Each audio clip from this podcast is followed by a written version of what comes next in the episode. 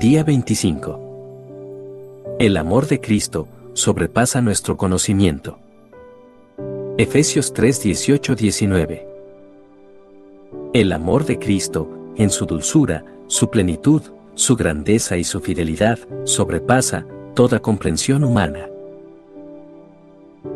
¿Dónde podría llegar a hallarse un idioma que describiera su incomparable amor sin igual por los hijos de la humanidad?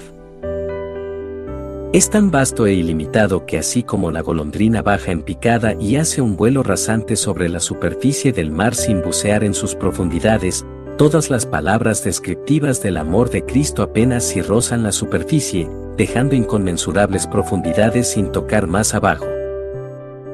El poeta bien puede afirmar, oh amor, abismo insondable. Johann Andreas Rote, 1688 a 1758, porque el amor de Cristo es inconmensurable e insondable, completamente fuera de toda comprensión humana. No obstante, para comenzar a comprender su amor, primero debemos entender su gloria previa en las alturas de la majestad en comparación a las profundas vergüenzas de su encarnación en este mundo. Pero, ¿quién podría hablarnos de la majestad de Cristo?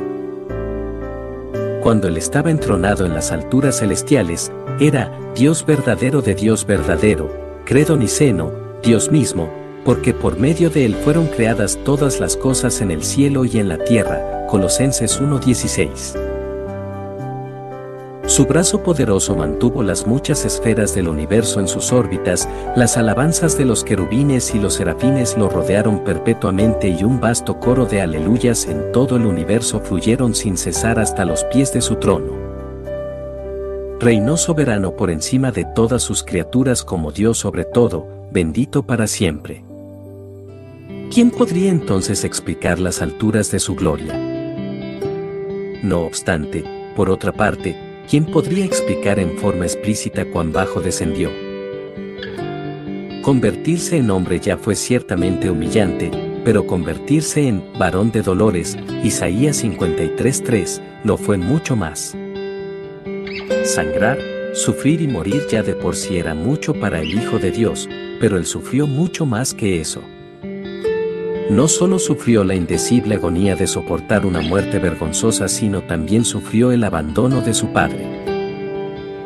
Esto manifiesta tal profundidad del humilde amor de Cristo que hasta la más espiritual de las mentes fracasa de manera miserable en su intento por sondearla.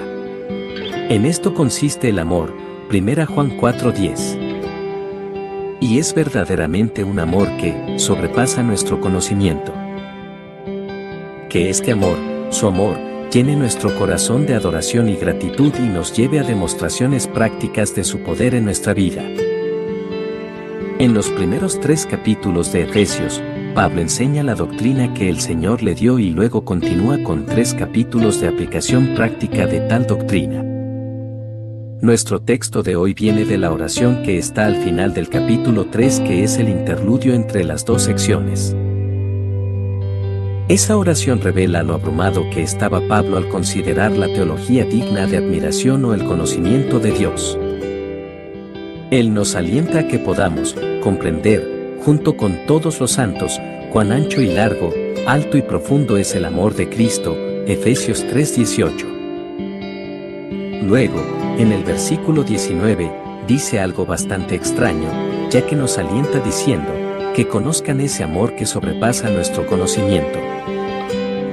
Nos dice que conozcamos algo imposible de conocer. Quizás el infinito amor de Cristo sea algo a lo cual la humanidad finita le dedique la eternidad para tratar de comprender cuán ancho y largo, alto y profundo es el amor de Cristo.